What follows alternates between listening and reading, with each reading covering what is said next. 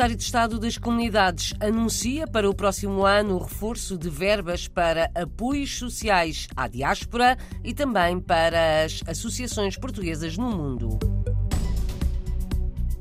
1.500 colaborações científicas entre Portugal e o Reino Unido em seis anos, conclusão de um estudo apresentado na sexta-feira em Londres.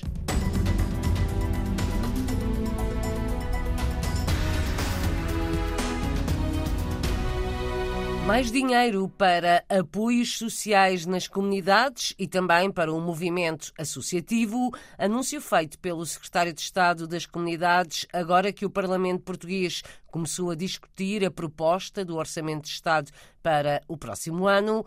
Paulo Cafofo anuncia um milhão de euros para as associações portuguesas no estrangeiro, aumentos salariais para os trabalhadores dos serviços consulares mais dinheiro para o ensino português no estrangeiro e aumento dos apoios aos mais carenciados. Vamos capacitar as nossas comunidades, nomeadamente os mais vulneráveis, aumentando o reforço das verbas para os apoios sociais. O apoio social aos idosos carenciados, o apoio social aos imigrantes carenciados. Temos depois de reforçar, reforçar a ligação a Portugal. A ligação a Portugal reforça-se não só com o movimento associativo, nós teremos eh, a maior verba orçamentada para apoio ao movimento associativo, serão um milhão de euros para o movimento associativo. Teremos também um reforço da rede do ensino português no estrangeiro, teremos o maior número de professores dos últimos anos na nossa rede. Temos um projeto de digitalização do nosso ensino, que começou este ano e irá continuar para o ano, com projetos piloto, nomeadamente de ensino não presencial em Bordeus e em Estrasburgo. Mas teremos também uma melhoria da nossa rede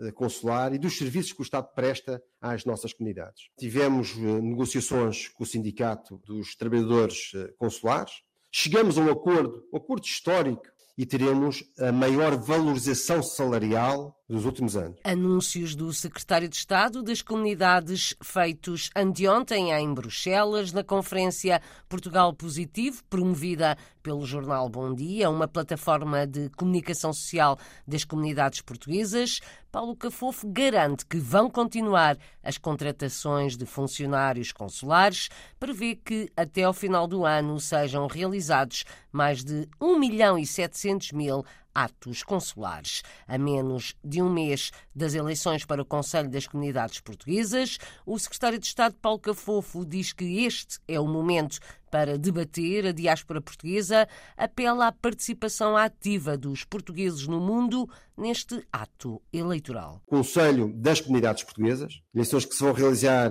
finalmente no dia 26 de novembro deste ano, e que apelo, obviamente, possam haver muitos candidatos e muitas candidatas, possam aparecer listas, que se debata a diáspora portuguesa, porque isto é um momento para se debater a diáspora portuguesa e que possa haver uma votação eh, que eh, nos orgulhe a todos pela participação cívica e pelo exemplo de cidadania. Paulo Cafofo, secretário de Estado das Comunidades, insiste que é muito importante a participação cívica e política da diáspora, tanto nas eleições em Portugal como nas que se realizam nos países de acolhimento. Nós só temos importância, ou só temos maior importância, devido à comunidade portuguesa que reside em alguns países. E é por isso que também nós temos que incentivar uma coisa que é a participação política das nossas comunidades. Não só tendo portugueses ou eleitos de origem portuguesa,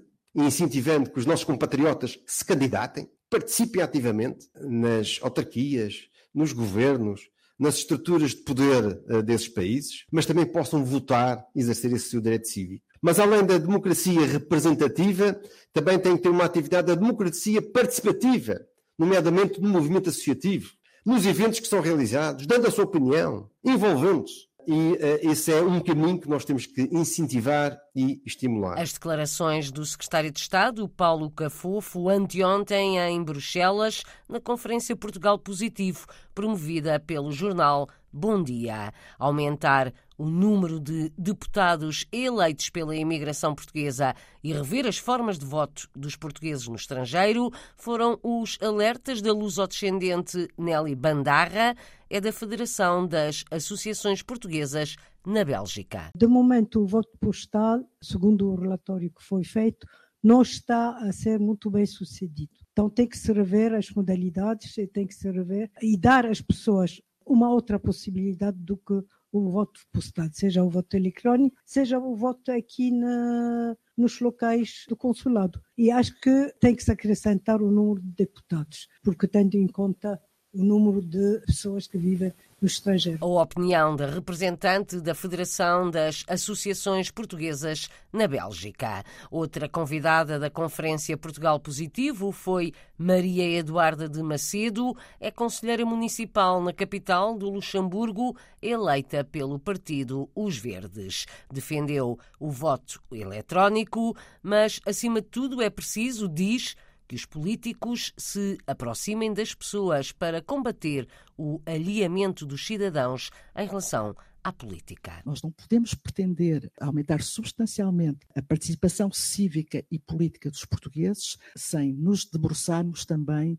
sobre as questões culturais e sobre outro tipo de razões Sim. que levam os portugueses a não votar. Um profundo ceticismo relativamente Sim. à política, à importância que o voto pode ter e a influência que o voto pode ter nas suas vidas concretas, e isto só se modifica com um trabalho terrível de uhum. sapa que todas as associações e todos os dirigentes associativos sabem que é necessário fazer, com uma aproximação entre os dirigentes Sim. e os políticos à população. Maria Eduarda de Macedo lamenta que nas últimas eleições municipais no Luxemburgo apenas 20% dos portugueses potenciais eleitores no país tenham votado. Esta conferência Portugal Positivo, realizada no sábado em Bruxelas, foi acompanhada pela jornalista Paula Machado, da RDP Internacional.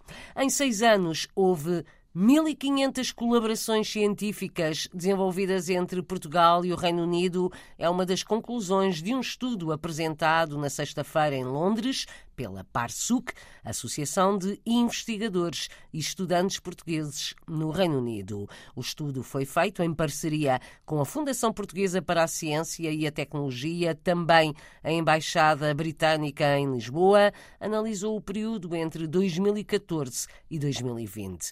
A correspondente da Rádio e Televisão de Portugal em Londres ouviu Diogo Martins, presidente da PARSUC, Rosário Salgueiro apresenta na RDP Internacional mais alguns dados deste relatório. Durante dois dias em Londres, a Associação Portuguesa dos eh, Cientistas no Reino Unido comemora 15 anos de existência e lança um retrato da colaboração científica entre Portugal e o Reino Unido. Foram identificados 1.500 projetos científicos com investigadores dos dois países, cerca de 15 mil publicações, 80% delas publicadas nas mais importantes revistas ou jornais das diferentes áreas. Os cientistas portugueses e britânicos, em parceria, investigam em muitas áreas. Diogo Martins é eh, o presidente desta associação. Quais são as áreas mais fortes destas investigações? Vimos que nas áreas das biotecnologias, do cancro, são áreas muito fortes entre Portugal e o Reino Unido, mas também as áreas da sustentabilidade, a parte das alterações climáticas, oceanos, são áreas que têm emergido bastante, em particular nos últimos 10 anos, que é o foco deste relatório. Quais são as universidades lá, em Portugal, que mais colaboraram e eh, as que têm a mesma reciprocidade aqui? Portanto, em Portugal, encontramos no estudo um grande foco uh, no Instituto Superior Técnico, em, Lisboa, mas também na Universidade de Porto, uh, muitíssimo forte. Interessantemente, uma das instituições que não estávamos tanto a contar, mas pelo escopo temático que temos e pelo foco que temos em investigação nos oceanos, o CIMAR, o, o Centro de Investigação do Mar, no Norte, no Porto, também uma das grandes instituições.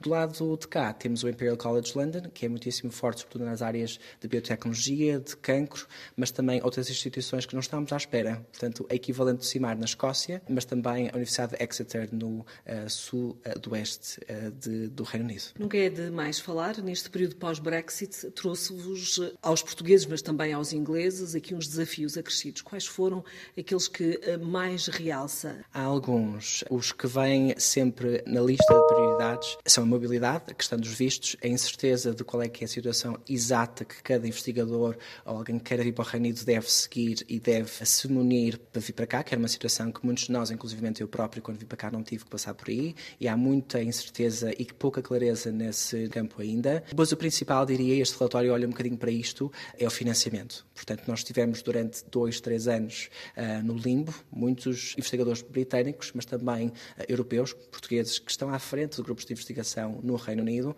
não poderiam aceder ao financiamento do Programa Quadro Horizonte Europa.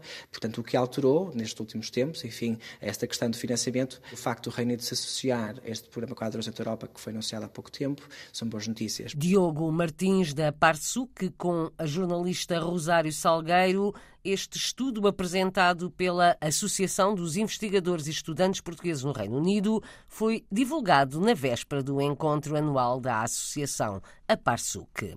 Mais de um terço dos dentistas portugueses optou pelo estrangeiro depois de seis meses a trabalhar em Portugal. É a conclusão de outro estudo divulgado hoje pela Ordem dos Médicos Dentistas. Os principais motivos apontados para a emigração são os salários pagos em Portugal a desvalorização da profissão e a falta de contrato de trabalho. A maior parte dos cientistas portugueses optou por França, depois Reino Unido e Suíça, onde alegam ter melhores salários e horários mais reduzidos.